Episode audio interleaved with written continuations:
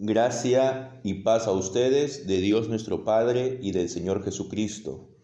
Gracias doy a mi Dios siempre por ustedes, por la gracia de Dios que les fue dada en Cristo Jesús, porque en todas las cosas fueron enriquecidos en Él, en toda palabra y en toda ciencia, así como el testimonio acerca de Cristo ha sido confirmado en ustedes de tal manera que nada les falta en ningún don, esperando la manifestación de nuestro Señor Jesucristo, el cual también los confirmará hasta el fin, para que sean irreprensibles en el día de nuestro Señor Jesucristo.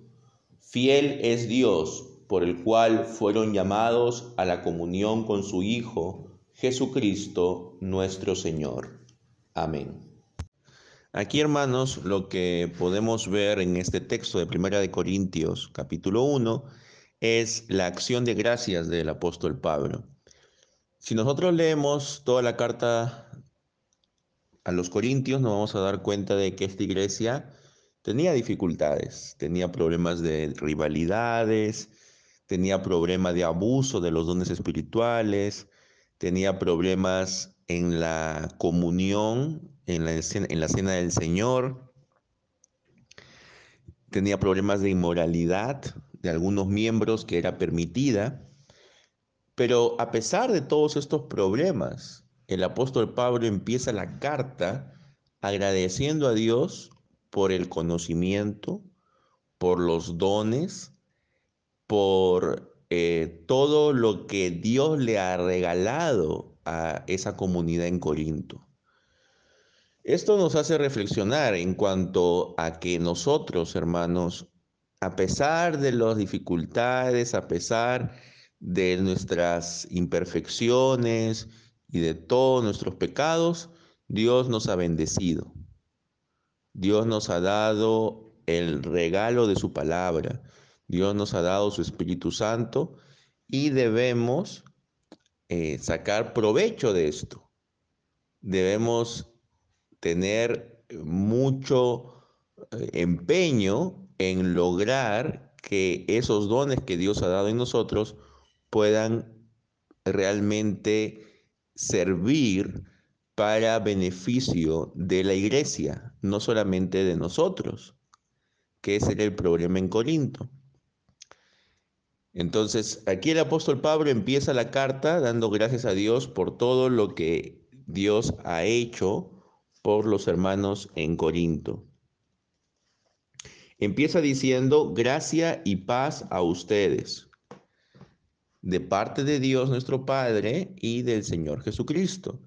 los términos gracia y paz son términos que vienen de la bendición sacerdotal que encontramos en Números capítulo 6 entonces aquí el apóstol Pablo quiere hacer notar que hay una continuación, que el Dios del que él está hablando es el mismo Dios que aparece en el Antiguo Testamento. En el versículo 5, el apóstol da eh, gracias porque los corintios han sido enriquecidos en toda palabra y en toda ciencia o conocimiento. Entonces, eh, aquí vemos que el problema no es el don, el problema es cómo usamos los dones. Así como usted en estos momentos está escuchando la transmisión de un mensaje de la palabra de Dios a través del WhatsApp, entonces el WhatsApp puede ser un instrumento de bendición.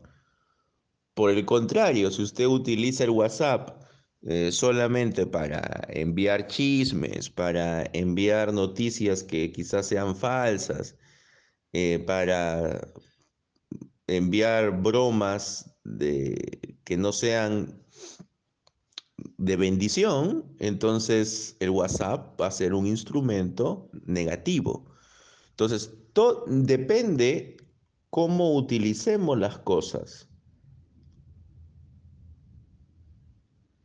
No hay nada que nosotros no podamos usar y que Dios pueda actuar a través de ello. podamos usar las redes sociales, podemos usar la radio, la televisión, y puede ser de mucha bendición, como también puede ser de maldición. Entonces, todo depende de la manera como lo usemos. Pero el apóstol Pablo aquí está dando gracias a Dios porque los corintios han recibido palabra y conocimiento. Y también en el versículo 7 dice de que no les falta ningún don, ¿no? Entonces ellos eran personas que eh, habían sido bendecidas especialmente con Dios y que esperaban la manifestación de nuestro Señor Jesucristo. Los dones que hemos recibido son temporales. Son una ayuda en nuestro caminar cristiano, pero que ya no serán necesarios cuando Cristo esté con nosotros y Él sea todo en todo. Entonces, mientras tanto, debemos aprovechar los dones que Dios nos ha dado. También es importante indicar de que es Dios quien nos está confirmando hasta el fin para que seamos irreprensibles en el día del Señor Jesucristo. Aquí hay dos cosas para resaltar. La primera es que es Dios quien nos confirma. Y esto nos habla de la preservación de los santos de Dios. No podemos decir que aquellos que continuamos en el camino de, Dios, en la senda de salvación, no podemos decir que lo hacemos por nuestras propias fuerzas. Lo hacemos porque Dios nos está confirmando, Dios nos está preservando. Y esto también nos trae a, recuerdo lo que dice Filipenses 1.3. Es un texto muy, importante para que nosotros lo tengamos en cuenta.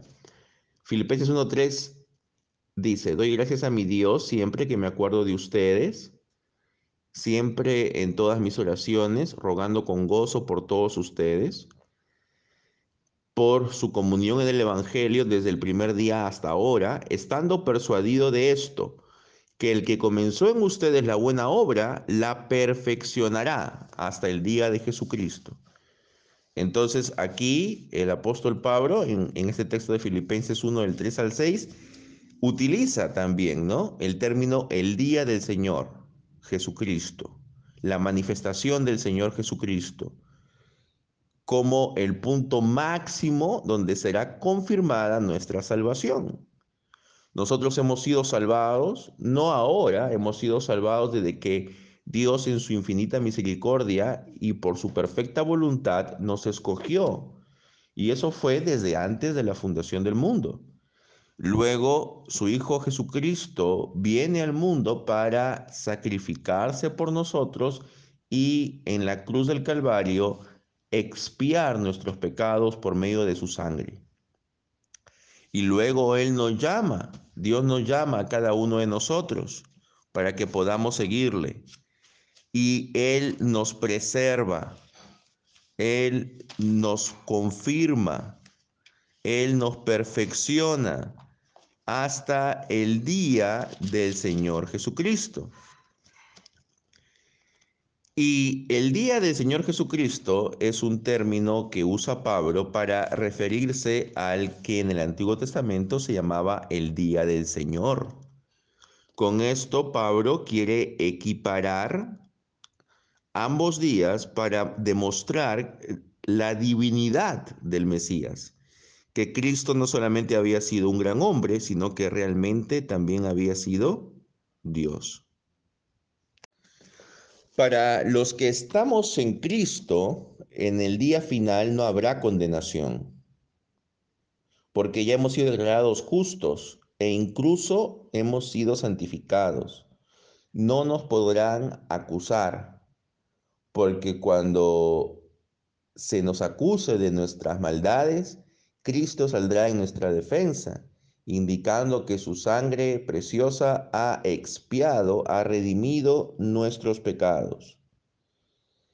Pero es cierto que nuestra conducta aún deja mucho que desear, pero aquí el apóstol Pablo confía en que Dios transformará la conducta de los corintios para que ellos vivan conforme a lo que han sido llamados. Y esto lo hará Dios, ¿por qué? Porque como dice el versículo 9, Dios es fiel y Él nos ha llamado a comunión con su Hijo Jesucristo. Entonces, la preservación del creyente no descansa en sus habilidades propias, sino descansa en la fidelidad de Dios. ¿Y a qué es fiel Dios? Dios es fiel al pacto que ha hecho con la humanidad. Ese pacto lo podemos ver ya claramente desde Abraham. Y es Dios quien confirma ese pacto. Ese pacto ha ido pasando por diversas administraciones hasta llegar a su punto culminante en Cristo Jesús. Y todos los que formamos parte de ese pacto, Dios nos mantendrá dentro del pacto, si es que somos sus hijos, sus escogidos. Entonces debemos confiar en que es Dios quien nos preserva. Esto no significa que el cristiano ya va a ser irreprochable en el sentido moral, porque ciertamente nuestra naturaleza es una naturaleza todavía corrompida por el pecado que hemos heredado de nuestro primer padre Adán.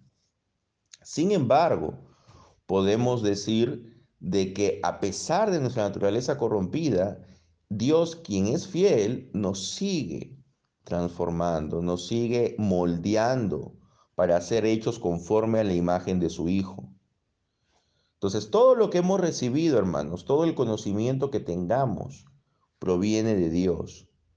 Todas las cosas buenas que realizamos provienen de Dios, es por gracia de Dios, es algo inmerecido. No es que nosotros seamos muy inteligentes o muy piadosos por nuestra propia cuenta.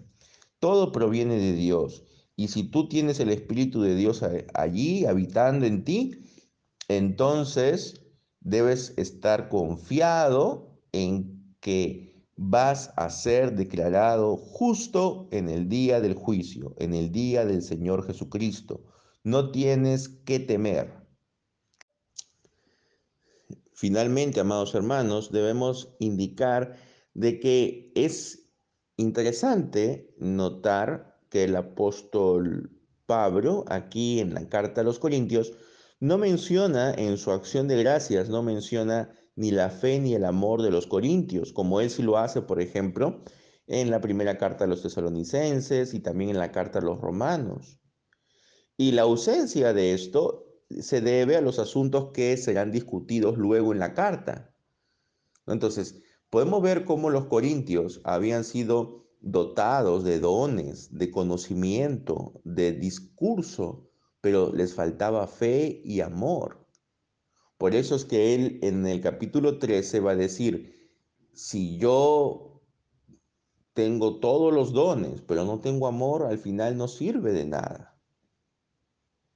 Entonces, es importante, hermanos, que nosotros podamos complementar lo que Dios nos ha dado con el amor que debemos mostrar hacia nuestros hermanos.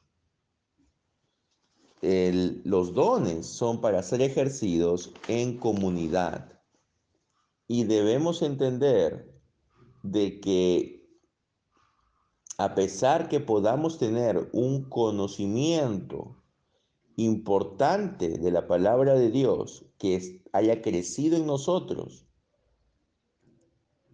debemos entender de que ese conocimiento tiene que ir aparejado con un amor hacia los demás.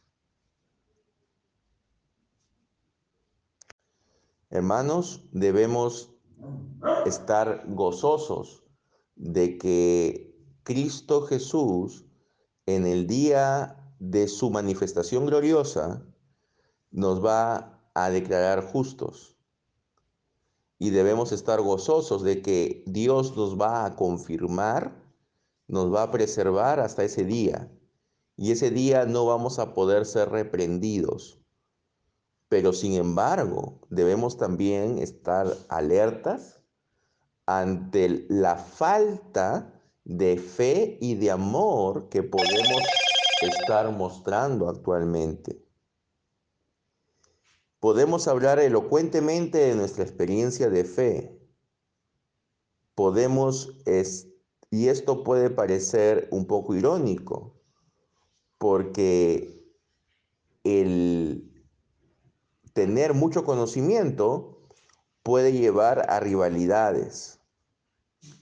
Entonces, que ese conocimiento que tengamos no nos lleve a creernos superiores a otros o a formar facciones. Y por otro lado, que ese, esos dones que tengamos los pongamos siempre al servicio de la iglesia. De esa manera estamos haciendo un buen uso del don que Dios nos ha dado.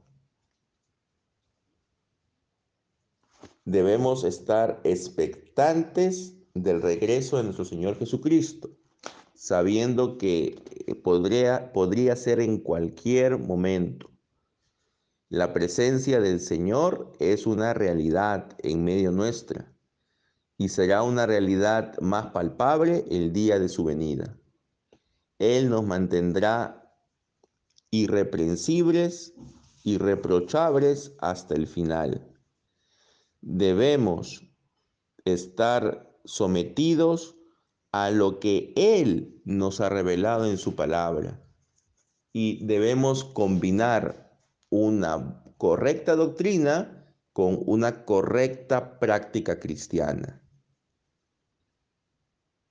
Dios les bendiga, amados hermanos, y que el conocimiento y los dones que tengamos, que los debe, y que se los debemos solo a Dios, se manifiesten en la práctica junto al amor y a la fe que debemos tener en el que nos dio esos dones, Cristo Jesús. Dios les guarde. Amén.